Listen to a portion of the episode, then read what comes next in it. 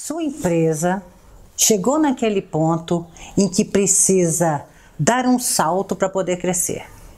E para isso, precisa acessar outras fontes de financiamento que não seja o sistema financeiro comum. Você pode estar fazendo tudo certo, mas a primeira coisa que o mercado vai te exigir é a sua estrutura de governança.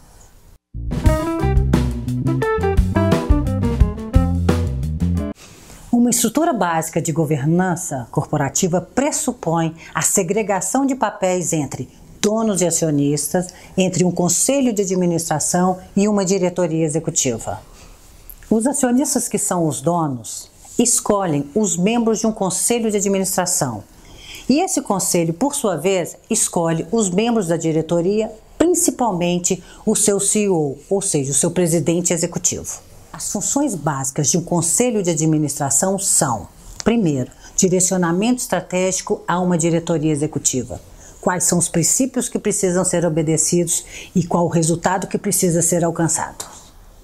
Segundo, cabe ao conselho de administração escolher aquelas estratégias sugeridas pela diretoria executiva que vão satisfazer mais aos interesses dos acionistas.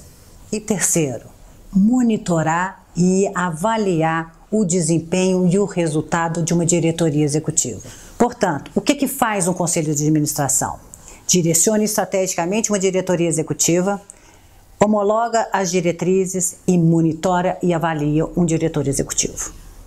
As principais funções de uma diretoria executiva são formular as principais estratégias para a gestão e para o negócio e fazer acontecer.